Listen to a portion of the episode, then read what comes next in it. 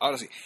Son las eh, son 20 para las 5 de la tarde del día domingo 20 29. 29 ya, 29 de Ah. enero del año 2012. Sí. Esto es Civil Cinema número 102, las Sí. películas que no nos avergüenzan. Y nada, po, eh, hay un par de avisos de utilidad pública que queríamos pasar al principio del programa. O sea, más, más que eso, son sucesos, al menos un suceso muy extraño que, eh, que tiene que ver con una película que nos involucra. aunque- Pasó hace un rato en realidad, pero como que Pero nos quedamos... como que nadie cachó, o sea, se- se- o alguien hizo, sumó uno más uno se mencionó en alguna prensa, pues, lo conversamos la semana la semana la semana pasada por teléfono y, y era, era es del hundimiento del de Costa Concordia. claro, pues del barco del barco en que Godard filmó Film Socialismo, que es su película sobre el hundimiento de Europa. Claro. O sea, nosotros comentábamos film socialismo y hablábamos de qué se trataba de este barco La que metáfora. y la metáfora y toda la cuestión. Y Claro, la metáfora del barco como como como crisol de la sociedad europea.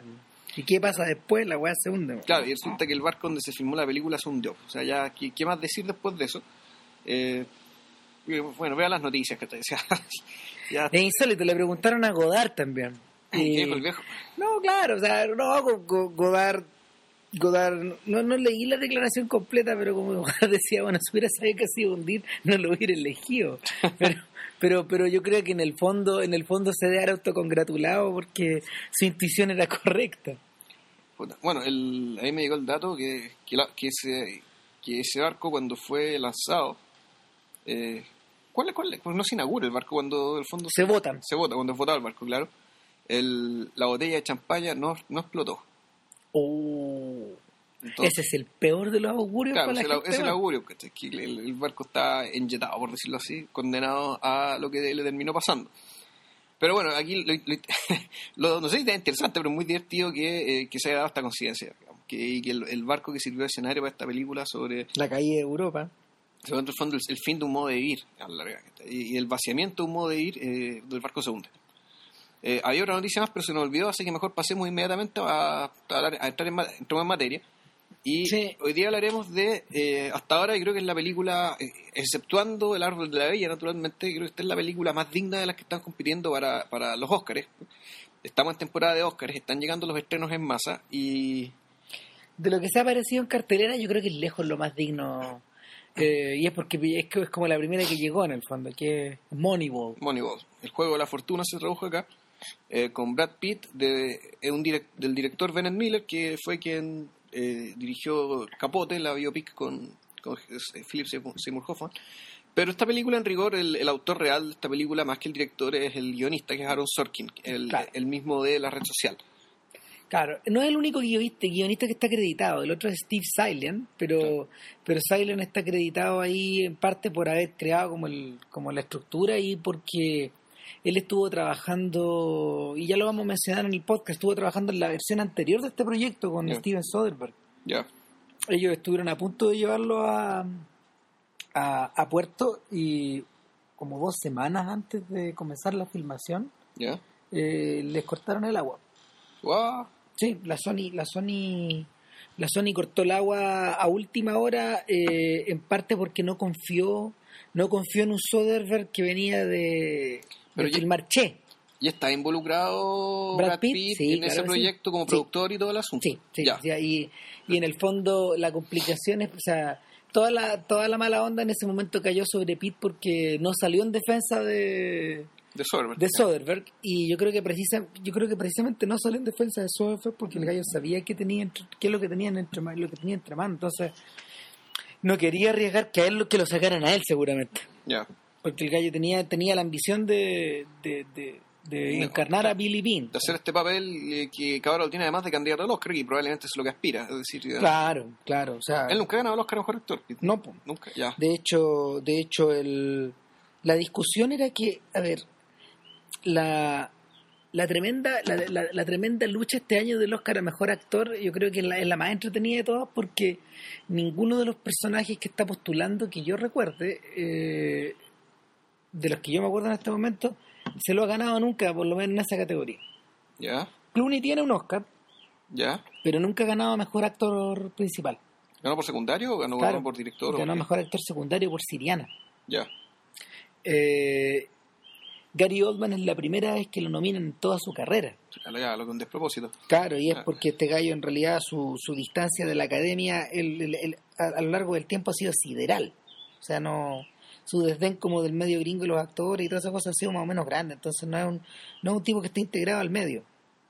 Eh, y en el en el caso de en el caso de Jean Dujardin, obviamente que por, primera vez lo por primera vez lo nominan. Y en el caso de Pitt no estoy seguro si así había sido nominado antes, pero él nunca ha ganado un Oscar que también es extraño. O sea, yo creo que los, los dos grandes olvidados de la nueva generación de actores hollywoodenses de los 90 eh, son DiCaprio y Brad Pitt.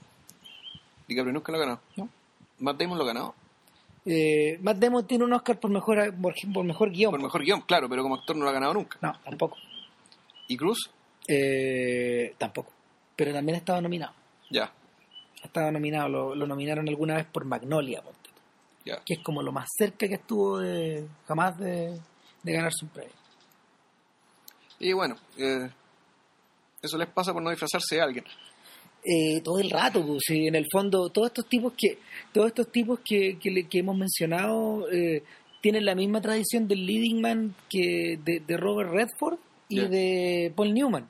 Que tampoco, nunca, ninguno de los dos se ganó el Oscar. ¿sí? Paul Newman creo que nunca se lo ganó. Eh, se lo dieron, mira, eh, le dieron honorífico, le dieron el honorario el año 86, ponte tú, Ah, eh, ya, y al año siguiente lo ganó por el color del dinero, una cosa así. ya, Claro, pero, pero era una cosa insólita que en su vida este buen nunca hubiera ganado. ya. Y lo mismo con Redford. Claro, lo otro que hay un seco respecto a que le dan el premio o a, a gente más vieja. O a gente que se disfraza. La gente que se disfraza, digamos, de algún personaje X.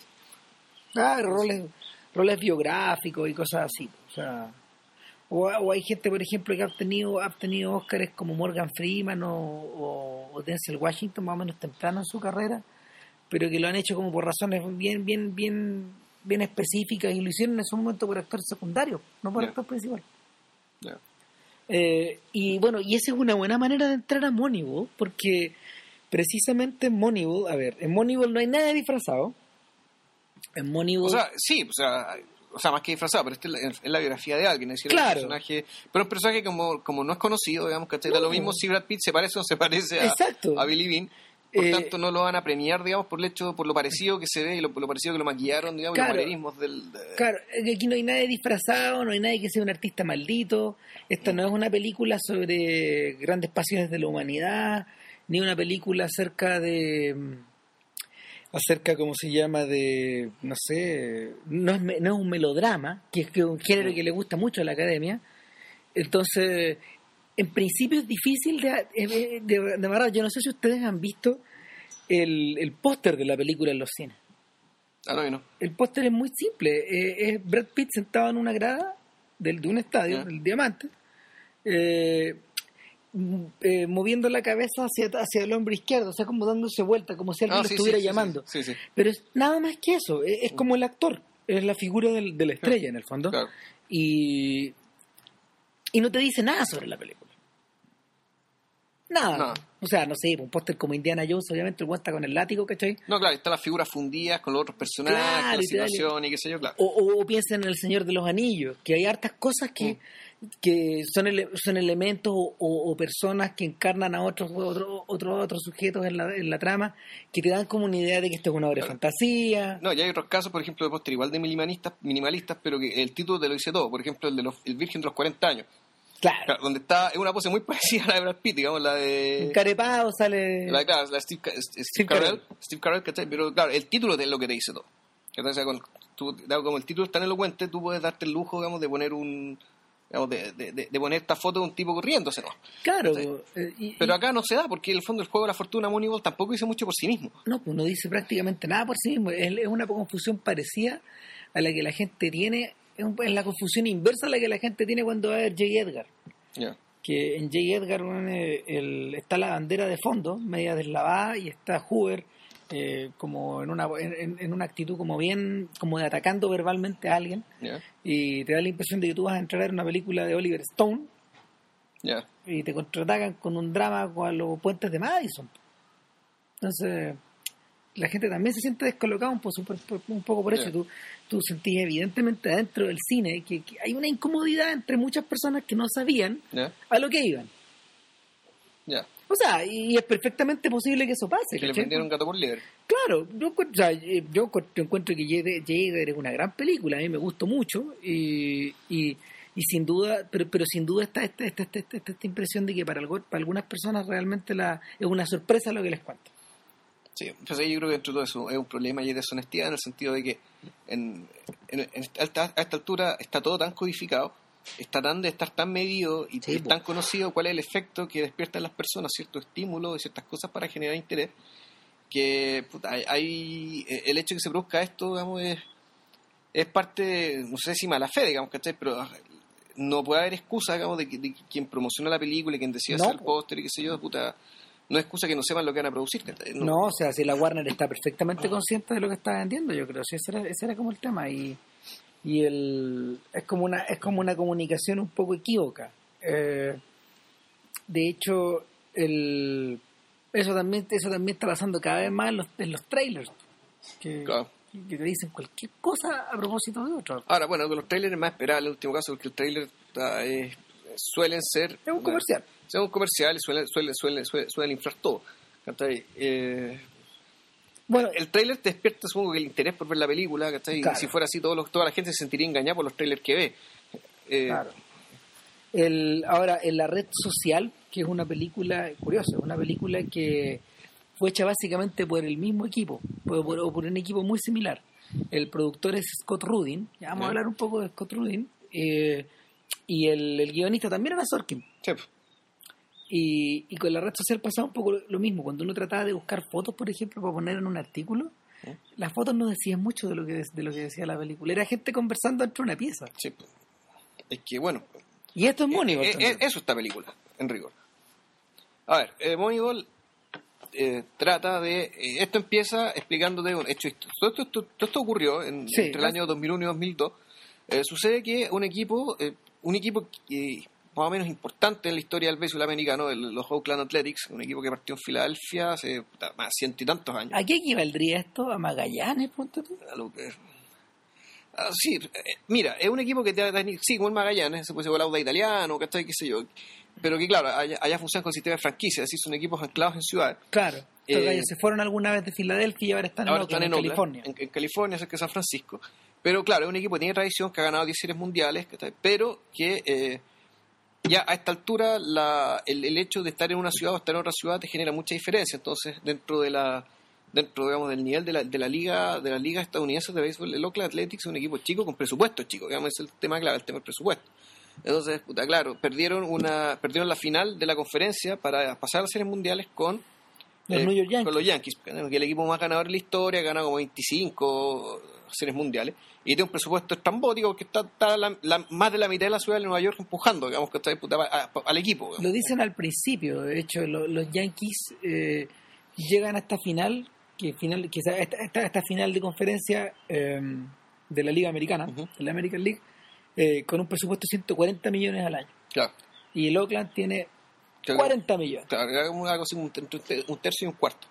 Claro. Entonces, bueno, sucede, eso ocurre y el responsable detrás es un sujeto llamado Billy Bean, que, que es Brad Pitt, que ya te llama la atención del principio cuál es su actitud respecto del juego, cómo es la, cuán involucrado está con el juego. Él está completamente involucrado, pero él no está en el estadio de Nueva York viendo el partido, Que es lo que lógico. es lo que es esperable, digamos, sino que él está Solo. solo en el estadio de, de ellos, En en, el Oakland, en San Francisco, al otro lado del país, eh, puta- Con una radio. Con una radio prendida, pila. Con una Ah. radio a pilas que la apaga, la prende, la apaga, la O prende. sea, que, que está tan nervioso porque, porque en rigor él no es un entrenador, él es un gerente, él es un Técnico. manager, él es un manager, un, un gerente técnico, es decir, la persona encargada de contratar y vender para armar el equipo, pero él, él no es quien dirige a los jugadores en la cancha. Para eso, Sí. esa es otra figura, ese es el entrenador, el coach. eh, eh, en, en, en términos de fútbol chileno, un el gerente técnico de la Católica es José María Uljubasic, ponte tú. Claro, Y, y en. pero, pero su involucramiento, pero hay, la diferencia es que el involucramiento con el juego de parte de, de- de-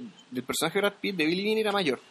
Ya. Respecto de eh, respecto de Jaime Pizarro en Colo Colo, Julio Gasich la Católica, digamos, y, otras figuras que se están dando. Hay, bueno, Alex Ferguson en Manchester United de ambas cosas. Claro. Es Es trainer y. Es manager y coach, ¿cachai? Eh, por decirlo así. Y, y, y esa figura en, en, en ese fútbol ya bien profesionalizada, con mucha plata, y donde donde se mueve mucho dinero para allá para acá, eh, es como importante esto de, que una sola persona se eh, mire las dos dimensiones del asunto. La dimensión comercial de cuánto ganamos contratando este y en cuánto lo vamos a vender después. Y al mismo tiempo, bueno, cuál va a ser su aporte con el equipo para ganar títulos, para ganar cosas. ¿eh? En Inglaterra al menos, eh, la, la figura las figuras que, que el tipo son, son managers, digamos, son, son manager y coach, son un poco las dos cosas. Y en Estados Unidos no, allí pueden creer la edición del trabajo más rigurosa y el personaje de Pete, bueno, es un manager. Por tanto, su, su relación con el juego es que en el fondo él lanza al equipo y lo que haga el equipo ya no depende de él. Él no puede hacer modificaciones durante el partido, por eso es que en cierto sentido la, su distancia, esto de estar prendiendo y prendiendo el partido, que está- es, es la angustia de... Forma parte de la impotencia un poco. Exactamente, o sea, es la angustia de saber que tu trabajo ya terminó y lo que pase, está pasando en cierto sentido, ya no depende de ti, tú no puedes influir en ello. ¿sí? Tú no puedes ya intervenir para cambiar el resultado de un partido. Tú, todo, todo lo que tú puedes hacer lo puedes hacer antes, a la hora de conformar el equipo. Bueno, y, y, y finalmente por ahí parte el comienzo, por ahí parte el comienzo de su tremenda frustración y el que lo impulsa como a, a tratar de como, no sé si de cambiar las reglas del juego, pero a tratar de reimaginarlas. Lo que pasa, lo que pasa de- es, que, de- es que mejor contemos la película al menos Claro. por ahora. Eh, efectivamente, ya el equipo con un cuarto del presupuesto de los rivales pierden y era esperable que perdiera. Tuvieron a punto de ganar, para colmo. O sea, fue un. Se les cayó la pelota cuando no debían y les metieron tres carreras y, ahí perdieron. Pero lo tenían ganado, lo tenían listo. Y termina la temporada, todo esto, el primero dos minutos de la película, va Billy Bean, Brad Pitt, con el presidente del equipo, de la franquicia, le dice, bueno, gran temporada y qué sé yo, pero sabes que no te puedo dar más presupuesto. te felicitamos, pero, pero tenemos este pastel. O sea, no solo no te podemos dar más presupuesto, sino que tres de nuestros, juga- de nuestros jugadores más importantes se convierten en agentes libres. Eso pasa como en el séptimo año de, Claro. tu, de tu contrato. Entonces Eh, las tres estrellas del equipo se van y el equipo no agarra ni uno, No. para colmo, no agarra ni uno porque estás libre ya. están libres, que con el pase en su poder en términos del fútbol. Y eh, Brad Pitt se encuentra con que le van a quitar las tres mejores estrellas del equipo y no van a recibir un peso por la venta de ellos, así que Están cagados. con la misma plata que antes va a tener que conseguirse estas estrellas que valorizó él mientras estuvo, estuvieron en el equipo. Entonces empieza a hacer las movidas respecto, bueno, cómo conseguir jugadores para reemplazar a estos gallos. Y ahí se genera, y ahí se genera, bueno, la conoce a un sujeto, digamos, que trabajaba para otro equipo con el cual fue a negociar transacciones para allá y para acá. Claro. Eh, y este sujeto le da una especie de clave respecto de cómo entender el, el tema de la valorización de los jugadores. Es decir, que O sea, el, el- el tipo le parte diciendo una cosa interesante. Le dice, a ver, no es que yo le, no es que yo le esté faltando el respeto a su trabajo, pero ¿sabe qué? Yo tengo la impresión de que en este medio, en este medio en particular, se está viviendo una suerte de hemorragia financiera. Es decir, hay gente que está ganando más plata de la que deben. Claro. Hay gente que en el fondo, ya sea porque están como jugadores, están, están más hot, están más nombrados por la prensa, o anotaron más carreras, o se lucieron en la última temporada, estos gallos siempre son súper valorados o sobrevalorados. Claro, bueno, ahí hay una cuestión que no toman ellos en consideración, ¿cachai? Que puede que haya jugadores sobrevalorados que se le, pague, un- se le pague una cantidad de plata desorbitada respecto del rendimiento real, Claro. pero eso no quita eh, que sus camisetas sí se vendan mucho y ese rendimiento, digamos, de, de- ese rendimiento del muy- merchandising que genera, sí es real.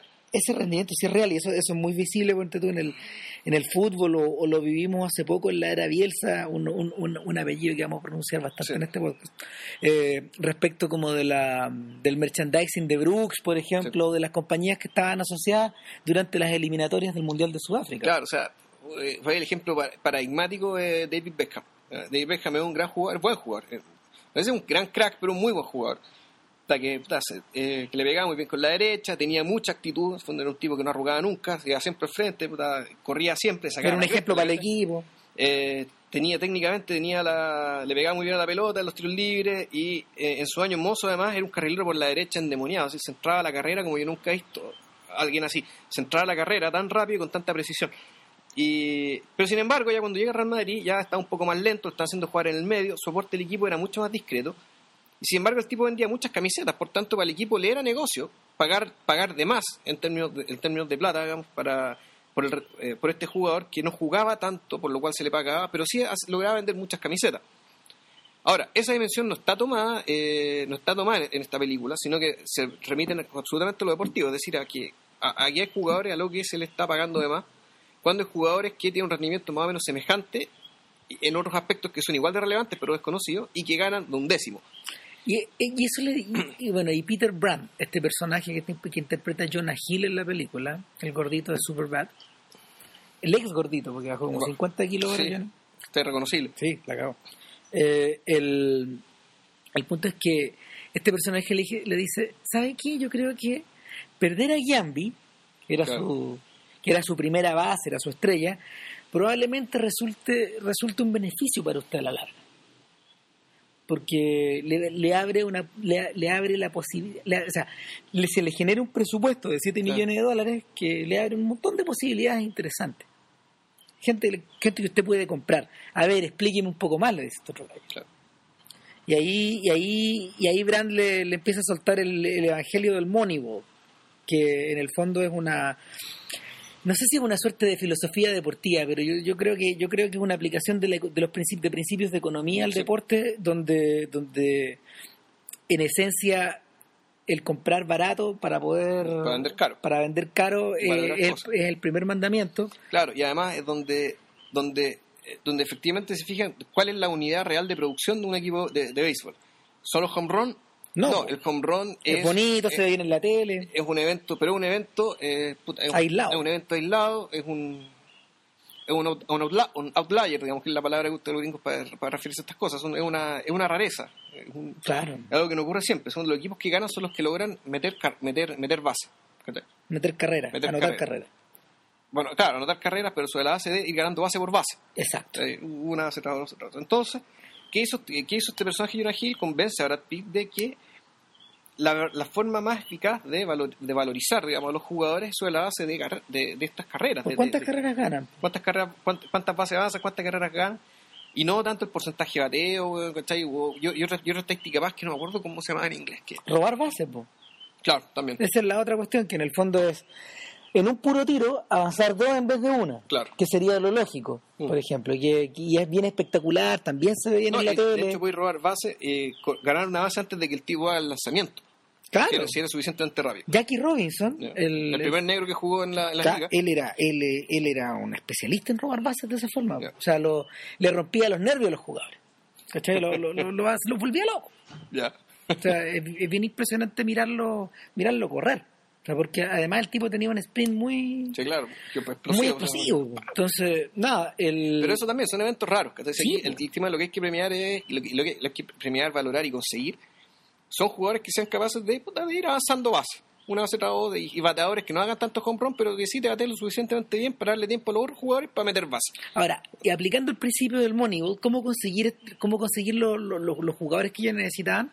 Estos gallos vieron, ven un montón de planilla Claro. y en el fondo eh, seleccionan a jugadores que habían sido subvalorados ya sea por mala conducta Claro. o por lanzar raro o por ser percibidos de una manera extraña. Claro, o por tener problemas personales, por, por- o, o problemas con drogas, o, o Claro. por un montón de cosas que Y así arman un equipo. Y así, claro, arma el equipo. Y eh, que hay las escenas más, más notables son cuando ellos tratan de convencer a los scouts del, de- de- del equipo, digamos que es un grupo de gente mayor, que opera sobre la base, sobre la base antigua, es decir, con, la, con los criterios más o menos tradicionales para elegir jugadores, y se produce un conflicto tremendo. Bueno, yo creo, yo creo que se produce el conflicto clave de la película, pues, y es que en el fondo eh, Aaron Sorkin cuenta la historia sobre la base de, de esta de esta campaña que se hace en el 2002, 2001, 2002, 2001, 2002, está hablando de 2002. pero al mismo tiempo volviendo constantemente a la propia historia de Billy Bean.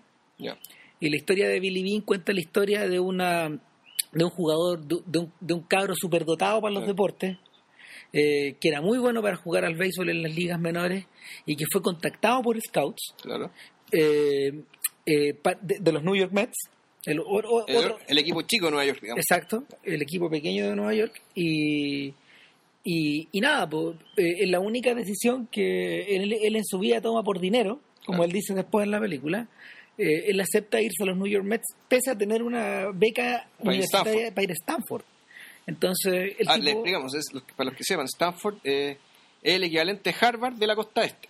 De la, Claro. de la costa oeste. Eh, Es decir, ya el elite, del elite, del elite, del elite, del elite. Eh, en Estados Unidos, digamos, en la costa oeste, es Stanford. Y bueno, este sujeto prefirió irse a jugar por los Mets, ir a jugar béisbol profesional, por, digamos, porque eh, porque los scouts vieron en él los talentos típicos, digamos, que se buscaban en, los jugadores de aquel entonces.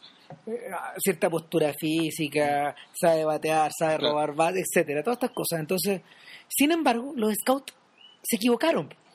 Bean cuando llegó a los Mets no resultó ser un buen jugador. No, no pie con bola. O sea, era un gallo que tenía problemas, eh, eh, eh, había un salud. había problemas, habría, había problemas, había problemas probablemente personales o de personalidad, no sé, yo yo me acuerdo un poco el caso de, de, Matías Fernández en, ah, claro, en, en, en, el Sporting, ponte tú en Villarreal. No, en el Sporting más o menos juega, es en Villarreal donde realmente no, no de con bola. Tuvo como tres años y no hubo caso. claro, no hubo caso. Entonces me, me, acordé como de ese caso mirando la, las escenas en el flashback y en el fondo eh, llega un punto en que, eh, en, que, en que Pete le pregunta a Jonah Hill, eh, bueno, ¿me habrías seleccionado tú de haber sido scout en la primera pasada, en el primer draft? y, y Jonah Hill le dijo, mira, mirando los números, a, ver, ¿quiere, que, que, que sea abierto contigo? Le dijo, mirando los números te habría seleccionado en la novena pasada. Chuta. Eso parece, tal cual. Novena pasada sin beneficio. Ya. Y, en ese punto Pete lo contrata. Ya. Pero, pero, ¿qué es lo que está pasando ahí? En el fondo, como tú bien dijiste en una, en una conversa que tuvimos antes, eh, Billy Bean observa, observa en, observa en, el, en, en, lo que le está hablando Peter Brand eh, la comprobación de algo que él tenía de metido de, una sospecha que él tenía dentro mucho rato, digamos, aplicada a su propia vida. O sea, claro, que él efectivamente fue objeto, o sea, su, su tragedia vital, el haberse farreado la posibilidad de Stanford, creyendo que era un buen jugador de béisbol, se debió precisamente a una forma obsoleta y equivocada de valorar el verdadero talento para jugar béisbol. Y, y, ahí llegamos al, ahí llegamos al conflicto central de la película. En el fondo, ¿qué es lo que prima, qué es lo que prima en el a ver, ¿qué es lo que prima en la eficacia deportiva y en último término, qué, qué es lo que prima en la, en la eficacia en tu movimiento por el mundo o a través de la vida, ¿cachai? Son, los, son las decisiones tomadas en caliente, son las decisiones apasionadas, son, son las observaciones eh, subjetivas, son las que tienen que ver con, no sé, con las que están relativas a cosas que son intangibles, o, por otro lado, la medición, o sea, por otro lado, la medición sobre la base de datos objetivos, eh, el, trabajo científico sobre algo. Y también está el elemento de que a tú a la hora, tú a la hora de elegir, eh, de elegir jugadores siempre te estás fijando, digamos, las, coordenadas de rendimiento individual, cuando esto de todas formas, aunque esto es un juego de equipo, además, aun cuando los episodios, digamos, centrales del béisbol siempre es uno contra uno, es decir, uno que lanza contra uno que batea. Claro.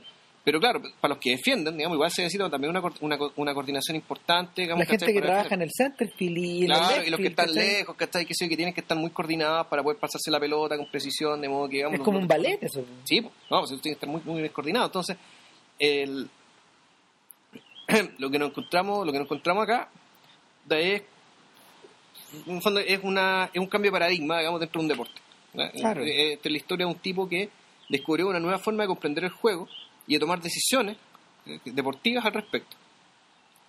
Y, que efectivamente es más o menos comparable, al menos en términos de personalidad, no sé si tanto en, en, temas de metodología, que con lo que hace Bielsa. Claro, acá, acá los, los comentaristas eh, los comentaristas han hecho han hecho varias referencias a eso, por ejemplo Gonzalo Massa lo hizo en, en, la tercera, yo por ahí también lo mencioné en el, en, el Mercurio, pero, pero el, el, yo, bueno, y, y, en el Mercurio también salió una, una entrevista, o no, perdón, una, una ¿fue en el Mercurio creo? No, o fue, o no, fue en el que pasa. Una, una nota que se le hizo al personaje de Vin en el fondo. No, miento, en Capital. Ahí, ahí le hicieron una nota a la, a la, a la manera como de trabajar de estos gallos y todo, al, uso del al uso del Sabermetrics, que es el programa. Que, que es el programa que estos tipos utilizaban. Ahora, el los choros de, los choros de, los choros de en realidad, es que le hemos explicado, le hemos contado harto sobre las decisiones que se toman en la cancha o la manera en que se jugaron los partidos. Sin embargo, eh, Sorkin y el equipo, Bennett Miller, Pete y toda esta otra gente. Y el director de fotografía, sobre claro, que es muy importante. Sí, sí pudiendo, ah. pudiendo haber trabajado sobre la base de a lo, a lo Given Sunday, por ejemplo, o- Con todo el respeto que le demos a película, digamos, Claro, que que- trata de otras cosas. que el Citizen Kane de estas Claro. cosas deportivas, digamos, eh, pudiendo haber pudiendo haber estructurado la acción en torno al campo de juego, en Claro. torno a la supuesta emoción que se genera, ¿cachai? En torno, bueno, en torno a la, a la visibilidad, o sea, el hecho de que esto es una cuestión que, que está hecha para que el mundo, todo el mundo la, la mire. Claro, o sea, con su dimensión como espectáculo. por lo general el cine cuando cuando trata de asuntos deportivos muchas veces muchas veces está tiene que tomar rapidito el director o el, o el- o el guionista o el productor la decisión de si lo que vaya a mostrar está en la cancha o está fuera de la cancha ya discutimos por ejemplo con, con el tema de Zidane que esta es una Claro. película exclusivamente centrada en lo que se hace en la cancha en la labor que cumple de hecho Claro. un jugador dentro de la cancha eh, eh, eh, eh, todo esto es llevado a unos niveles como de, de precisión exponencial Claro. Sí, Y eh, donde además se da la paradoja que es una película súper íntima, pero claro, de alguien que está siendo mirado por 100.000 personas en un estadio por otras y por el mundo. y por otros cientos de millones que lo están viendo en la tele, Claro. pero que sin embargo, claro, es, una película que trata de, de- de un individuo moviéndose, digamos, dentro de su propio espacio, digamos, que, se- que, que él se inventa en la medida que va jugando. Es una suerte de espacio mental finalmente. De hecho, creo que la gran pifia de Invictus, fíjate, es no haber, no haber podido eh, excluir el tema el, el- el tema de los partidos, el tema del estadio, el tema del público y, a- a- haber mezclado esto, este elemento que terminó pareciendo tan cliché, terminó de- debilitando tanto la película, cuando lo importante era realmente era todo lo que estaba antes. O sea, en el fondo, las decisiones políticas ¿cachai? que involucraron digamos, la, la realización del campeonato y el, el tema de y, y el, y el tema de la importancia del equipo de rugby para los blancos y bla, Que- bla, bla, bla, bla. justamente lo que hace el libro tan entretenido. Claro, yo me imagino que sí, el problema, sí, Invictus tenía ese problema de la, de la renuncia, en el fondo, de la renuncia, el, el de rendirse, de, de arrugar. De arrugar, puta, teniendo que hacer la concesión de meter los partidos, meter la final, meter la emoción, meter la, puta, una cuestión que uno ya ha visto un millón de veces. Y eso, que, y eso que en Invictus los partidos están muy bien filmados, yo. Esta idea de que esta idea de que no hay narración encima, Claro. que es lo que siempre te ha molestado a ti, por ejemplo, la narración de los partidos de fútbol. que también ya vamos a llegar a eso, pero... No, ya va a llegar el tema de los periodistas y la, la película. Claro, pero el, el- en, en Invictus eso estaba bien logrado, pero había ruido tal como tú decís. Claro, era mucho más interesante habría sido había sido ficcional, por ejemplo, y que Mandela en vez de estar en el estadio hubiera estado, digamos, puta, en, en- en la oficina, en su oficina. O trabajáis con el Ipsis nomás. Claro, o trabajar Pero- con el Ipsy así de otra manera. Pero, pero ahí la película se da, se da pique, se da al hoyo. Y, y aquí, en cambio, se toma la decisión radical contraria de que, y aprovechada también por la naturaleza del trabajo del Y por la, personaje. claro, y por la naturaleza del personaje mismo. Claro, que es, que es que en realidad aquí los partidos son lo que menos importa. Claro, o sea, ¿qué es lo que hace Pete cuando se juegan los partidos? Está haciendo pesa, Claro, se, trotando, se va, se, va, al- se va al gimnasio, se va a trotar, se va a manejar, weón. Claro. Puta que lo muestran manejando en la película, sí, lo, lo- lo muestran manejando por parajes, no sé, por peladeros, por parajes... esas carreteras de mierda que tienen. Bueno, lo, lo, lo, lo muest- lo muestran manejando precisamente por la tierra, por, por, por, esta, por este sector de California que a- al cual está anclado el equipo, de Claro. alguna manera, por los roots, ¿cachai? O sea, por, por, por, por las raíces a las cuales está anclado el- el- eh, su, su- están anclados sus jugadores, de hecho. Y, y dónde, dónde parece el bri- y no, y no se observa una persona particularmente particularmente encontrada consigo mismo, relajada, ni nada, en esta, en esta ocasión donde, donde, donde va solo y debería Claro. estar mejor, digamos. Donde se lo ve muy, donde se lo ve muy Es que sé que es un buen punto, el hecho de que el tipo escape las luces, escape de escape entre comillas del glamour, del- de, la luz, de la sobreexposición, eso no quiere decir que el tipo esté centrado ni que esté ni que tenga No, mucha lucidez respecto a lo que está haciendo. Es decir, él vive, él está igual de enajenado que todos los demás, sí, y eso lo vamos, la película te lo va a ir mostrando de a poco, solo que a su manera muy privada y, y muy oculta. Eh, yo creo que el, el- el núcleo para mí de esta película, eh, y, y- y es lo que comparte con, con Red Social, y lo que hace además que Aaron Sorkin sea un verdadero autor. ¿no?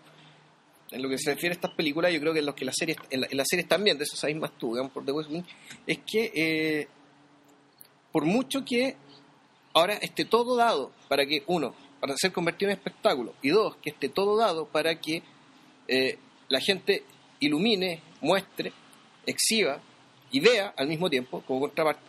Es decir, donde está todo iluminado, sí, siempre. Sin embargo, lo realmente importante sigue pasando a puertas cerradas en una pieza oscura. Exacto, las Claro. decisiones, las decisiones se toman, de hecho llama mucho la atención la forma en que ambientan, ambientan el lugar. Me acordé, me acordé por ejemplo de los pasillos de The West Wing. Eh, cuando, cuando Sorkin creó The West Wing, en, las- en los primeros capítulos tú observabas que los gallos circulaban por zonas de la Casa Blanca que eran más o menos conocidas. claro. Sin embargo, los lugares donde, donde sí se cosían todas las habas eran oficinas que eran muy parecidas a cualquier A cosa. cualquier oficina en cualquier lado, que no era la Saloval. No, pues eran oficinas muy chicas donde estos gallos estaban encerrados tratando de solucionar los problemas y las Claro. cagadas. Y, y es- y es un tema que se repite acá, esta, esta idea de que, de, de hecho, los propios protagonistas se refieren weón, a, al, a, la, a, las local, a, a la- a las localidades o, a la- o, a los- o al edificio corporativo de, de los, de los Ace de, de Oakland. eh, como una como, ¿cómo se llama? Como, como una porqueriza dicen. Sí, no, este, what a dumpster. Qué, qué- qué basural claro. porque es viejo las instalaciones son Qué antiguas. La, la máquina de vida te Te cobra, cobra, no te las da gratis. claro eh, el contraste es súper grande porque hacia el final Billy Bean visita el visita el, El- Fenway Park. De, de, de los Red Sox de Boston, de es una catedral. Sí, po. es como una catedral. como Wembley. Claro, entonces, entonces el, la sensación que tú tienes es que toda la película transcurre, transcurre eh, como en el vientre de esta bestia, Claro. transcurre eh, en los bajos del estadio. Es como si, es como si todo este drama humano se desarrollara bajo tierra, de hecho, Claro, o sea, y, y se desarrolla así porque, sin luz de día. porque hay conciencia, naturalmente. O sea, todo esto es así en parte porque lo que, lo que no está ahí es visible. Claro. Está a la vista. este- este- estos, estos- lugares incluso ya son como refugios. O sea, Claro. refugios de la sobreexposición, de la, eh, de la sobreiluminación. ¿Cachai? O sea, así como en red social, ponte tú, ¿cachai? El tipo que inventó Facebook, o sea, el fondo el arte de, de exhibirse, ¿cachai? El arte de exhibirse digitalmente para que otros te vean, ¿no? y ta, ta, ta, ta, ta. Ahí lo que te decía es que las conversaciones esas no se publican en Facebook. Claro. Que- eh, Ese era, ese era el quid del asunto. Y, y esta película en Moneyball la cosa es más o menos igual. Es decir, lo, lo realmente importante no se juega, los destinos, no es tanto en la cancha, sino puta, en las mazmorras, ¿cachai? En las mazmorras del estadio. Esa es una lección, de hecho, que Peter Brand al convertirse en el vice-manager del equipo, en el ayudante del, Claro. del- en el ayudante del gerente, eh, le imparten desde el principio, cuando el tipo, o sea, porque, porque hay, hay cierta dimensión de la película que tiene que ver con decisiones de management Claro. y, O es- echar gente, no echar gente, cómo hacerlo, ¿cachai? cómo Puta, manejar cómo manejar las relaciones públicas, las relaciones sociales, cómo cómo cómo, cómo llevarte con el entrenador, cómo llevarte con el con el dueño del equipo, Claro. cómo, cómo, cómo operar con los dueños de los otros equipos por teléfono en las temporadas Sí. de cambio, las idas y las vueltas, esto de esto de, mm, O sea, o sea, a lo que de es que, blufear. es que todo esto se muestra, o sea, se muestra cómo se hace. Es decir, aquí hay un interés genuino en, puta, en las triquiñuelas, eh, en parte porque son muy entretenidas y en parte también, bueno, para explicarte cómo se trabaja acá. Sí, un Y- proceso que bien goza, po. eso, Sí, eso. el gol lo pasa bomba, ¿cachai? Y, y, puta, y, la, y la película lo hace muy bien en que uno se entretenga viéndolo también. De aquí una cuestión casi me- media documental incluso. O sea, tú decís, esta cuestión, esta cuestión está, está hecha con tal detalle que dudo que esto sea mentira. O sea, esto debe ser verdad y esto alguien se lo contó, digamos, que debe estar en el libro, naturalmente. Pero claro, un poco la- el- cómo funciona esta weá. Cómo funciona el negocio. Eh, Entonces, bueno, seguimos un poco la rama de la película. Eh, resulta que arma el equipo, al principio les empieza muy mal, por una razón muy simple. Eh, traen, traen jugadores para reemplazar a, a los que se fueron y jugadores de un perfil absolutamente más bajo, más pobres, pro- más, más, más paupérrimos, problemáticos, jugadores al borde del retiro porque estaban lesionados y los cambian de puesto. Y los Ah. scouts se agarran la cabeza diciendo, ¿qué están haciendo estos giles? weón?" ¿Cachai? Sí, O sea, el, el jefe de los scouts llega casi al límite de la agresión sí, física. casi se agarra puñetes, claro, con Billy. Claro. De lo terminan echando, hecho. y, y, y- y no es un proceso agradable para nadie, menos que nadie para el El entrenador. entrenador, el coach. Ahora, ese personaje es impresionante. O sea, el no solo estoy, Seymour Hoffman debería, debería, si existiera justicia en el mundo, debería postular al Oscar como actor secundario por ese, claro, por no, ese papel. Porque no, no solo, claro, no, no, no solo bueno, Philip Seymour Hoffman venía de derecho capote con Bennett Miller, pero, pero el personaje aquí es totalmente lo contrario, es un sujeto que claramente está muy pasado de peso, está como vencido, está con la guata que se le sale, se le desborda, es una vela que se apagó hace mucho tiempo. Cansado, se da la, da la impresión de que no ha dormido en meses, de- no sonríe jamás, weón, salvo en una pura escena, weón. Claro. Entonces, sonría con sorna para corto. Claro, no, entonces el, el, el personaje, el personaje de hecho entra en cámara y empieza a discutir sobre su, su contrato. O sea, nadie puede estar tranquilo si tiene un año de contrato, Billy. O sea, ¿cómo quieres que yo esté tranquilo? Eh, ¿Me quieres echar? O sea, le parte preguntando si lo quiere echar. Y, y después, después eh, es el primer, es la persona visible respecto a los fracasos del equipo. Claro, o sea, el primero que juegan los periodistas es a él y no a Claro. Bean. Eh, luego, luego el, el personaje, el personaje está presionado por todos lados. Se lo jode, se lo, o sea, lo jode primero que nada los malos resultados. Pero primero lo jode Billy Bean controlando jugadores a los que él no, valo- no, él no valora. Claro, ¿quiénes todo, son estos gallos? El entrenador también opera sobre la, la forma antigua de, de- de- de entender y valorar el juego, digamos, y los jugadores. Por tanto, para, para el entrenador lo que, lo, lo que trae Billy Bean es basura. Y de hecho no los pone en el equipo. Por lo tanto, Empiezan a perder. empiezan a perder. Y, y empiezan a perder y Billy Bean, Billy Bean queda sin margen de maniobra. Es un tren, es un tren, una Claro, cosa otra. otra. no, y no, no tiene como, no tiene como probar, digamos, que sus contrataciones son buenas porque puta, el entrenador no las pone.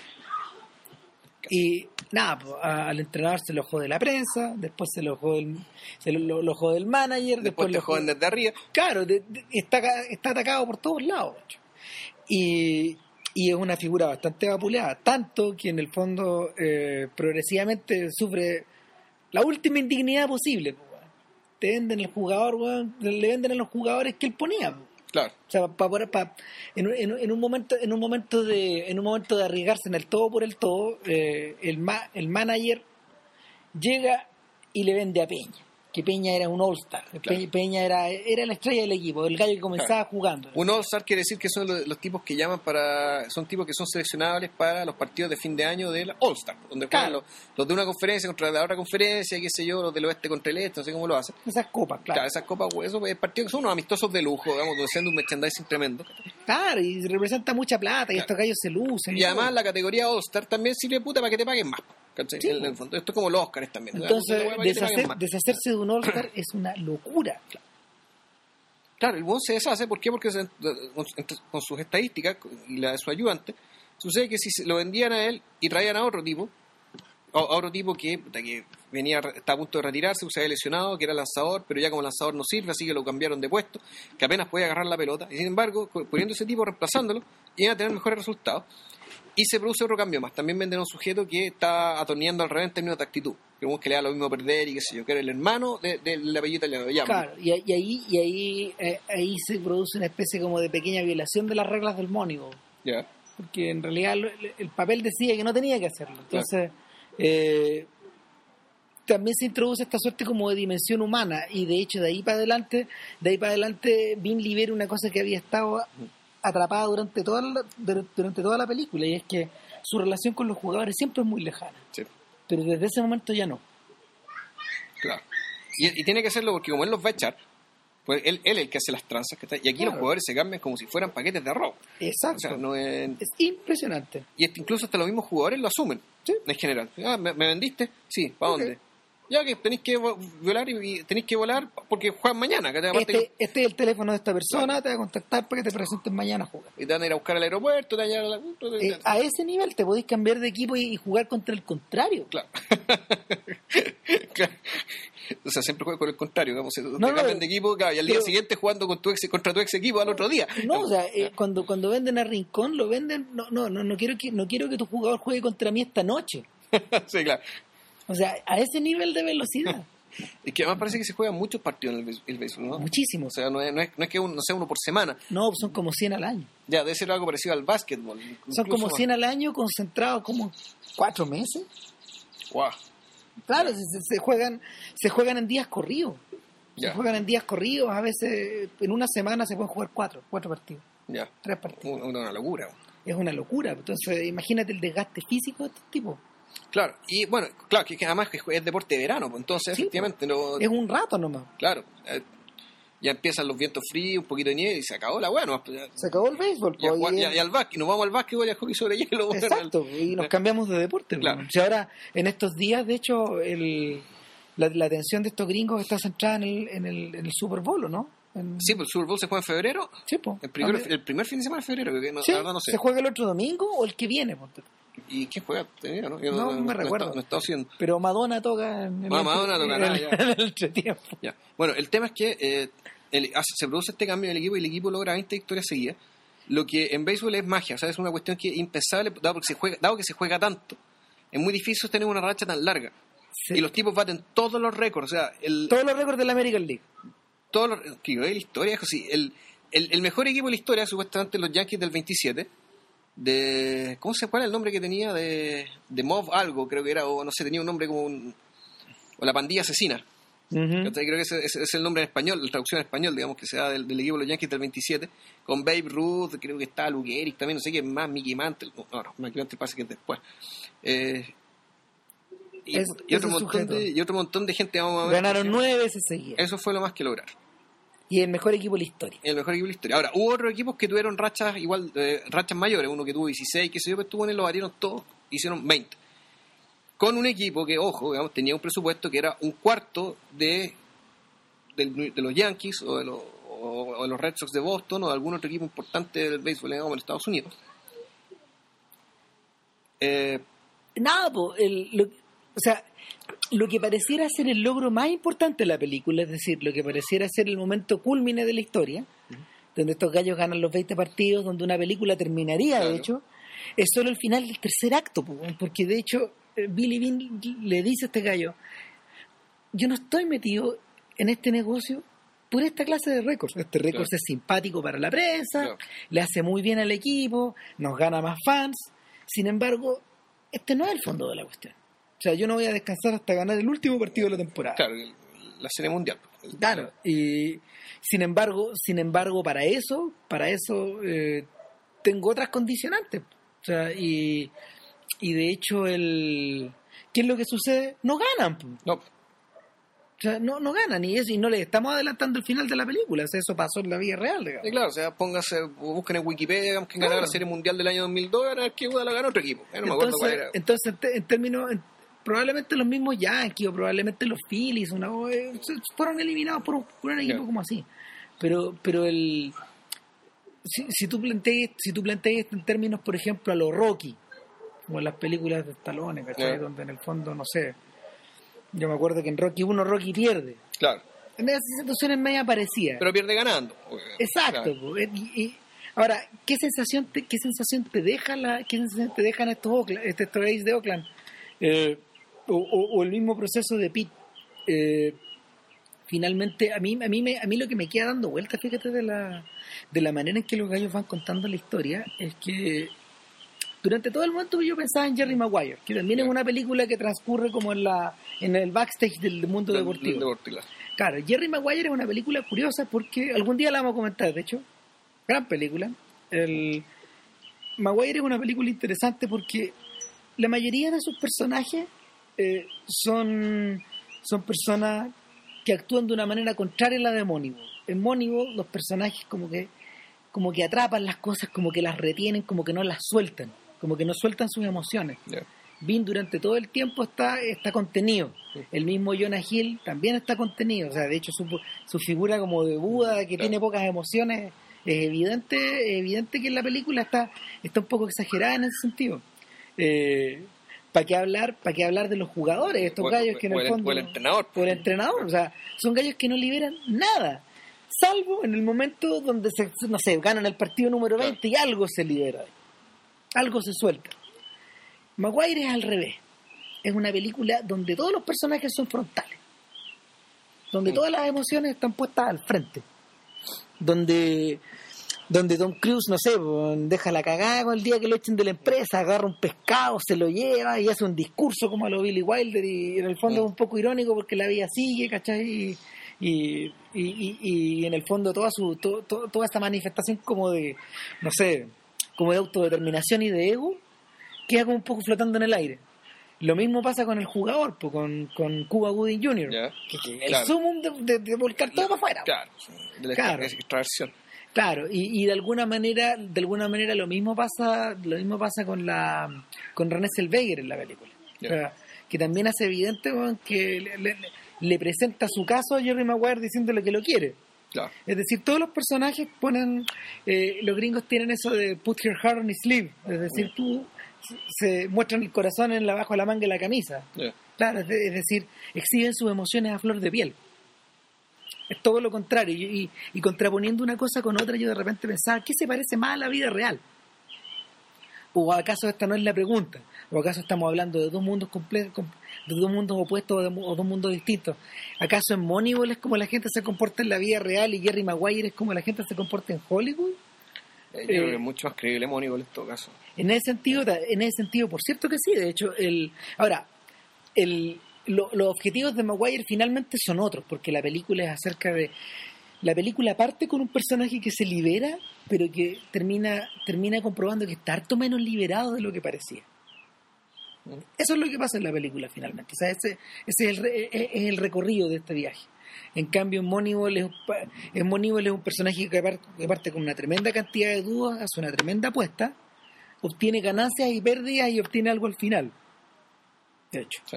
Eh, y en ese sentido es clave ahí, es clave ahí los poquitos datos que nos entregan de la vida privada de, de, de Billy Dean. De hecho, que está primer- separado. que está separado y que vive en una casa que fue decorada por su ex señora. Es como si hubiera sido decorada por una, una, una mujer. Y él Claro. nunca pesca los muebles. Lo ves sentado en una Claro. silla, lo ves sentado como en un sofá. Sería la casa, Claro. mirando por la ventana. Siempre las mismas tomas. Claro, y esa es la casa. Eh, llega- eh, eh, por contraposición, la casa de la casa de su ex mujer, donde vive con Spike Jones, Claro. que, que, es el, que es el marido, El nuevo marido, digamos, del ex. claro, eh, que vive con este, que- el- no con el director, sino con un o- con- eh, interpretado por él. eh. Claro, eh, es todo lo contrario, pues una casa llena de ventanales, con una piscina muy cena al fondo, ellos andan Con- a pata al pelada, mar. ellos están vestidos como de plomo y de blanco, Claro. y se transmite una tranquilidad que el propio Billy Bean, que en general anda con unos blazers como subidos hasta arriba, eh, siempre como, como, como con zapatos, eh, no sé, co- como medio contenido, como, como un- es como un- una especie de bloque de cemento que se desplaza. Este tipo está incómodo en ese lugar, de hecho. Mm. Y, y el único lugar donde está cómodo, para acordarnos de que otra vez, es el auto. Arriba del auto. Es el auto en movimiento y de hecho eh, es en movimiento donde él conversa con su hija, donde, donde no sé, po, que, que el otro personaje importante de esta historia, la hija, el, el, el- Es una hija adolescente que tiene 12 claro, años. van a comprar un instrumento, hay hartas escenas donde él la va a dejar al aeropuerto porque no Claro. viven en la misma ciudad, Claro. eh, van y vienen, la niña le, le deja un, le deja un disco donde ella graba una canción, una canción que precisamente habla en el fondo de una habla de, de- de la gente, de la capacidad que tienen los adultos para jugar, para jugar y para tratar de soltar lo que tienen dentro, Claro. digamos. Eh, y pero no da precisamente la no da precisamente la impresión de un personaje muy en contacto con con sus emociones tal vez y es por eso también que alguna gente también se acuerda de Bielsa Obvio, pues, no sé, o sea, todo, todo, todo, yo creo que todos los que, los que seguimos de cerca la, los que seguimos de cerca la, la campaña de la selección chilena, eh, recordamos a un Bielsa, a un Bielsa al borde del campo, hiper concentrado, no manifestando, no manifestando nada que no fuera un grito, una, una actitud muy concentrada, Claro, o sea, todo volcado al juego. Claro. Eh, muy, muy, muy metido dentro de sí mismo, incluso en las conferencias de prensa, eh, tratando de gustar a los periodistas. El, el antónimo de Borgi, po. por decirlo de alguna manera, claro, no sé.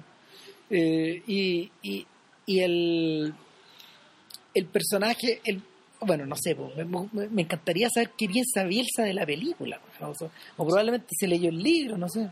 Yo creo que las dos cosas, porque Bielsa probablemente se leyó el libro, porque ese libro el, el- fue muy citado en un libro que se llama Soccernomics. Es raro, porque Soccernomics en el fondo es una versión del futbolera del Freakonomics, Mm. pero la el, el libro este no hace alusión tanto a Freakonomics como a Moneyball, Ya. Eh, a, la, a la novela que se hizo a partir de la historia de Billy Bean, que a su vez, sobre la cual se hizo a su vez esta película.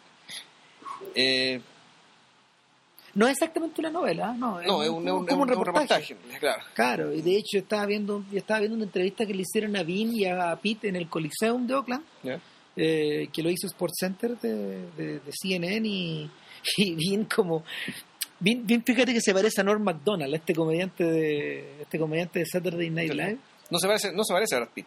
No, no, no, es una persona que tiene una cara muy tranquila, eh, mucha cara de gringo, un Sí, gallo claro. grandote y medio apacible en sus comentarios y, y él, él comentaba que Luis, el autor del libro, eh, empezó a escribir la weá sin que le avisara. Entonces como que no hubo manera como de darse cuenta cuando tenía la cuestión, ya está, ya, ya la, la bola de la bola de nieve se había echado a correr. Bueno, en realidad la historia es porque básicamente eh, la historia esta es de la de un personaje al cual las cosas les pasan y él no se da cuenta. O Claro. dicho, él hace, él hace cosas, hace que las cosas pasen, que se muevan, pero él realmente nunca se va a dar cuenta de lo que ha hecho. Vamos, uno comprende lo que ha hecho y, y yo creo que el gran momento epifánico de la película, eh, como las películas de, casi como las películas de Michael Mann, cuando, Sí. cuando hacen esta escena donde el tipo se enfrenta a un testimonio que dice, mira, tú eres esto y tú hiciste esto. Claro. Aquí aquí pa- pasa más o menos igual, es decir, el tipo, y ocurre no solo no una vez, dos veces. Por otro lado, y ahí es cuando la película se cierra. En el fondo, y la película se cierra cuando el tipo realmente se da, se da cuenta de que fue lo que hizo. En realidad, son tres veces. Sí, tres. Son tres reuniones. Una con, con- cuando, le- cuando a Billy Bean le ofrecen eh, irse a los Red Sox de Boston por una cantidad de plata brutal, de 12 Astronómica. millones, 12 millones eh, de dólares. La más, la más grande jamás ofrecida a un, a, un, a un gerente técnico en la historia de los deportes. Ya, chuta. Imagínate. El, después tiene una conversación con, con su amigo Jonah, Hill- con, con John- el personaje Jonah Hill, que no le vamos a explicar qué pasa, es una escena demasiado buena. No, es demasiado increíble. Yo creo que una de las... Probablemente, mira, yo la estaba viendo, la, la fui a ver al cine el otro día, porque yo la había visto en el computador, pero la fui a ver al cine y, nada, o sea, de hecho la escena es tan impresionante, tan increíble que es la razón. Es el tipo de escena que, que justifica que uno... que justifica que uno le gusten las películas. Claro. Es así de buena. Pero tan bien escrita, que está tan bien montada. No, no, no. Bueno, apostilla. Eh, nosotros vimos la película piratea en Eh. una, una copia muy buena. Sí, es un MP4, es un QuickTime en el fondo. No, ¿Es un MKB, no? No sé, pero estaba sacado de Blu-ray. Claro, pero era muy buena. o sea, Porque el Blu-ray ya salió. Es un archivo bien pesado, que, pero que se ve impresionante en la pantalla de computador. Cristian la fue a ver al cine. y se veía más oscura. Estaba, estaba con menos luminancia la pantalla, se veía más tenebrosa, se veía menos precisa. Es impresionante. O sea, es lamentable en el sentido de que, puta, si los cines realmente quieren pe- pelearla contra la piratería, pues, bueno, ¿cachai? Puta, al menos conserven la ventaja comparativa que la weá se vea mejor, po. Claro, o por último inviertan en proyección digital. Si, si finalmente la proyección digital es la que no se equivoca. No, no, no, no, no es que estemos, no es que estemos siendo poco nostálgicos del, del, del 35 milímetros, pero resulta que el 35 se el 35 se achica, el 35 se el 35 se parte y el 35 se, se deslava, se, se, Se pone fea la weá, sí. claro, se, se tiende a se tiende como a desteñir. A decolorar, claro. Claro, de colorar. Bueno, volviendo a esta otra cuestión, eh, y como ya para ir cerrando, el, eh, fíjate que el, bien- viendo los créditos del otro día y vi que estaba producida por Scott Rudin.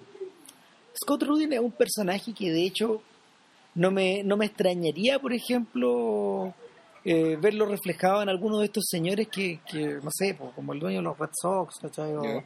o- o el dueño de los propios Oakland- de los propios Athletics de Oakland. Eh, eh, Rudin es un Ru- Rudin es un productor de es un productor de Hollywood que en los últimos años ha, ha acumulado una increíble cantidad de, de películas interesantes. De hecho, mira, aprovechemos que estamos aquí con el computador abierto para buscar qué créditos tiene, pero así a, a vuelo de pájaro yo me acuerdo de yo me acuerdo de que Rudin ganó el Oscar, por ejemplo, por por eh, No Country for Old Men Ya. y porque en el fondo él básicamente porque él ha sido el productor de como la mitad de la carrera de los Cohen. Ya. Él hizo Into the Wild, él hizo There Will Be Blood, Ah, hizo la red social. Eh, Rudin, Rudin pudo haberse quedado haciendo películas como The Hours, como Las Horas, durante un montón de rato. Y sin embargo eligió no hacer eso. En cierta medida yo, enti- yo entiendo a entender por qué razón, por ejemplo, un gallo como Rudin se pudo haber interesado por hacer una película como Mónigo. Porque es un gallo que ha tomado, es un gallo que ha tomado decisiones, decisiones parecidas de management en su propia, en su propia trayectoria, ¿cachai? ah, bueno, el productor del fantástico señor Fox. bueno. Claro, el productor de el productor de Greenberg, el productor de, de Revolutionary Road, esta película de DiCaprio que no era nada mala, el productor de La Duda, que es esa obra Sí. de teatro que era bastante sólida. Ah, pero hizo la de Darjeeling, mamita. Eh, bueno, pero que también produce Ah, también la- ah, produjo La Reina, fíjate. produjo La Reina, ¿cachai? Produjo Closer, ¿no? Sí, Ya. eh, eh, produjo produjo Lemon y Snicket, que es de estas películas como medio fantasiosas es de las mejorcitas, ¿cachai? ¿No? O sea, produjo produjo Wonder Boys también. Eh, produjo Zulander. Nada, bueno, eh, el, el punto el punto con Rudin, de hecho, es que a propósito de, del tremendo fracaso de, de, los anhelos de Oscar de la red social el año pasado, él dijo que no estaban arrepentidos en absoluto por haberla hecho, que, que él de hecho mirando, mirando hacia atrás, él tenía la sensación de que era, era la mejor experiencia que jamás había tenido de, trabajar en el cine. Estaba No, profundamente orgulloso. No, y aparte que, oye, ojo, o sea, yo ahora veo la red social y empiezo a verla y no paro. O sea, es una película que pues, es tan buena, está tan bien hecha, está tan bien armada en términos de ritmo, ¿cachai? Y de, y de fotografía. Es iluminada la película. Eh, es una película llena de mérito. Y si, y si los Oscars no la pescaron, básicamente confirma puta, lo que uno ya sabe de los Oscars, ¿cachai? Puta, que se premia la mediocridad costosa. Eh, y donde hay que lo, lo que menos importa en rigor es el cine. Eh, porque la película, no sé si pero que es perfecta, pero que puta, es una maravilla película. Sí, po. Realmente O sea, es una maravilla y esta película tiene mucho de eso. O sea, Muchísimo. Muchísimo de eso. Y Y, bueno. y si les gustó la arte social, probablemente les debería gustar esta también. Sí. En el fondo se trata de situaciones homo- eh, parecidas, personajes más o menos parecidos. Y pero sobre todo el, el, la- el- el aspecto, lo que se ve, está ahí también. Está, está- una paleta de colores bien parecida, ¿cachai? Eh, y, y la sensación así como dentro de todo bien lúgubre. ¿cachai? Con la diferencia de que aquí, aquí tenemos un personaje que sí despierta y que se harina, y en cambio en la red social ya es, es tragedia grande porque puta, el personaje de Zuckerberg nunca entiende nada. A veces como digamos, lo triste de todo. ¿cachai? Ahora, es, es interesante que es interesante que Sorkin le haya tocado de nuevo trabajar sobre la base de un personaje real, cuya, O sea, le Cuya- tocó, él le eligió. claro, cuya, claro, probablemente cuya trayectoria, cuya obra en el Mm. fondo está en permanente, en permanente eh, desarrollo. po. O sea, porque Zuckerberg es un gallo que está sigue manteniendo su negocio, Billy Bean todavía está a cargo Sí. de los Oakland Athletics y, la- y el siguiente proyecto de el siguiente proyecto de Sorkin, que es una serial sobre un canal tipo CNN, está basado en, en un conductor que, que también está vivo y es joven, también Keith Olbermann no debe tener 50 años, Ya. que va a ser encarnado por Jeff Daniels. Entonces, curioso, es curioso que este gallo se esté acercando de esa forma al negocio. Mira, si lo, si lo plantea desde el punto de vista de, de las películas que de, de películas que se asemejan un poco a esto, en los años 70 uno observaba que uno observaba, por ejemplo, no sé, cierta tendencia como a la, a la denuncia social en películas como Sérpico o Justicia para Todos, por ejemplo, o, o ya entrando en los 80 en, en, en The Verdict de Sidney Lumet, o, y, y- y esta tendencia como de denuncia social que estaba un poco desgajada como del como de esta de esta especie como de, de, de- de decepción estadounidense post Nixon eh, yo creo que aquí está aquí aquí aquí aquí le da una vuelta de tuerca. No es necesaria no- yo no siento que necesariamente sean películas no, no siento que necesariamente sean películas que que te hablen de lo horrorosa que es la sociedad de los adultos o de lo, o de lo horroroso que son los negocios contemporáneos es un poco al revés yo salí de Moneyball con la sensación de, de haber observado un proceso que valía la pena Mm. No, o sea, esta película no, no tiene que ver con denuncia. no No, no así, Any Given Sunday sí tiene un poco de eso. O sea, tiene par- Sí. es parte de eso. o sea, hay, hay una, hay una dimensión des- descriptiva ahí. Es que Nicky Given Sunday también de alguna forma era la culminación de un proceso largo de, de toda una década, donde Oliver Stone realizó películas que tendían a eso. Y, y, y como para ir rematando, eh, eso, eso te abre como el, el paso a la prensa, la mirada que la mirada que Moneyball tiene sobre la prensa. O sea, en, en, por ejemplo, en las películas americanas de los 70, la prensa era observada como un instrumento donde, porque, por ejemplo, en All the President's Men, en Todos los hombres del presidente, era un, era un instrumento que ayudaba Sí. a, a hacer luz sobre la oscuridad. Claro. En Network, de, de Sidney Lumet, era, era un paso más allá, pues era, era mostrada en el fondo esta legión de chacales Mm. que, que creaban las noticias Claro. para, mm, para ellos poder ponerse al centro. Eh, eh, en las películas, en, Nixon o en JFK o un poco en Any Given Sunday, tú, tú tenés la sensación de que eh, en el fondo la prensa no solo no solo comunica no solo comunica noticias sino que crea mitos y en última medida se sirve de ellos pero en Moneyball la, la, la visión de la prensa es lapidaria Sí, ah, en, en Any Sunday, el, en Any Given Sunday se considera la prensa como una parte necesaria del espectáculo. A veces Claro. un poco molesta, a veces un poco hinchapelota, pero es una parte necesaria del espectáculo. O sea, eh, son, son, son parte del elenco, digamos. y puede ser un enemigo o un aliado más Claro, pero es indispensable que esté ahí. ¿Por qué? Porque de alguna manera aporta algo. claro. En, en- acá en esta película la- los periodistas deportivos son puro ruido y no se ven Pero Primero que no sé, creo que aparece uno. eh, Son ahí. voces, claro. Pero son voces que andan comentando, tirando un montón de clichés, frases. eh, Claro, ¿no? Eh, a este equipo le está yendo mal, no, si es por culpa de Billy Bean, este tipo que en el fondo no comprende que el, que el béisbol es un deporte, Claro. que, que, que en el fondo se vive en la cancha con sangre, sudor y que lágrimas. no tiene nada que ver con sus estadísticas ni con los números, y Claro. bla, bla, bla. bueno, lo, mismo que, lo mismo que han dicho de Bielsa, bueno, o, o, o otra gente así. Y les empieza a ir bien y nada, pues el gran mérito, es- el mérito es del entrenador, de estos jugadores extraordinarios. Que Claro, que supieron sobreponerse a la adversidad y que, y que- Y luego pierden y bueno, told you so, se los dijimos, claro, se los dijimos. este nunca fue un equipo sólido de béisbol. No, no fue nunca un- así no se puede jugar al béisbol. La gente no puede pensar que se pueden cambiar las reglas así.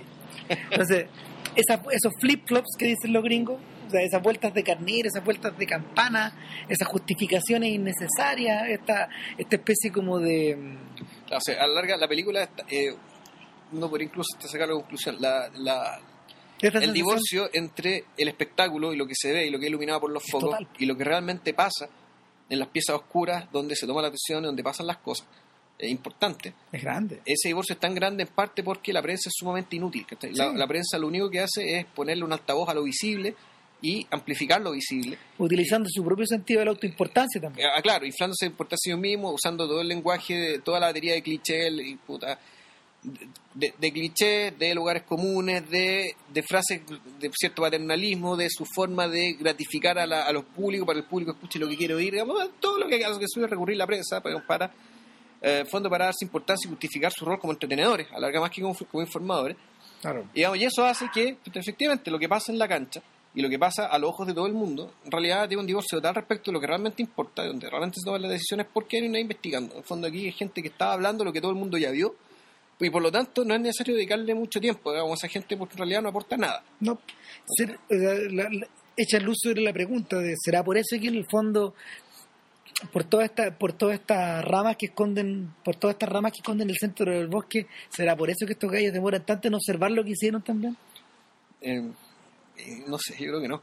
Yo creo que hay un tema ya con la, con la enajenación misma de- del trabajo que hacen y el nivel de compromiso que es tan grande, ¿cachai? que efectivamente hay, cosas que no de las que no se dan cuenta porque en realidad su objetivo, o porque son, son otros sus objetivos, o porque o porque en realidad nadie, el momento raro donde alguien te dice la verdad, ¿cachai? donde tú te sientas a conversar Eh. con alguien que tenga la verdad, esos momentos son demasiado raros. Por- eh, para efectos de la película, Brad Pitt tiene tres de esos momentos. ¿cachai? Uno con el presidente, eh, con el dueño de los, de, los, de, los, de los Red Sox de Boston, otro con Jonah Hill, con esta escena maravillosa que le escribimos, y, el, y, el y- la escena final con la hija. Ahí tiene tres conversaciones seguidas donde este buen finalmente alguien le dice la verdad. O sea, por, por decirlo así, le, le- le dice lo que realmente pasó y el tipo realmente puede dimensionar qué fue lo que hizo. Pero antes no tuvo oportunidad de hacerlo porque en realidad no tenía tiempo. no Es así, no tenía tiempo y energía porque estaba realmente preocupado de estaba en el la pega. pues, estaba estaba haciendo la hacer. pega, ¿cachai? Claro. O sea, así, así tal cual, ¿no? está estaba perdido y absorbido en el hacer Claro. finalmente sí sí esa es la sensación que te queda yo creo que también por eso también le llama la atención a gente como Lea de Un que también está está como todo el rato ahí dando vuelta como la como la ardillita en la maquinita Eh, no y, y nada, pues, o sea, bueno, la, la película, Vayan. vayan a verla, es realmente lo más digno que se está dando. Y, bueno, se trae el árbol de la vayan a verse también. Claro, pero, Pero- pero esto es lo mejor que se va a ver durante el verano. Yo creo que la gran suerte es que Moneyball está postulando a seis Oscars. Ya, Y, y no se va a salir de cartelera claro. Va a hasta, que- su tiempo. hasta, hasta el 26 de febrero. Ahora, pero ojo, se ve mejor piratear, weón. Uy, Así que Oy, realmente oy, mejor oy. pirateársela, weón. hoy, hoy, hoy. porque, puta, los cines están trayendo la película, pero no están haciendo su pega mostrándola como se debe. ver. Sí, Así que, bueno, complejo tema. Nada, po. complicado. ¿Y para la próxima semana? Eh, una sorpresa. Sí, Eh, no, ahí vemos. ¿Para qué decir sobre la marcha? Pero lo más probable es que también a lo mejor sea algún estreno, algo que tenga que ver con eso. Sí, hay tanta buena película dando vueltas. ¿Tuviste la de Pain ya o no? Eh, no. Ah, eso podría ser. Sí, podría ser. Podría ser. Ahí vamos a ver cómo nos va. Ya. Que estén bien, chao. Chau.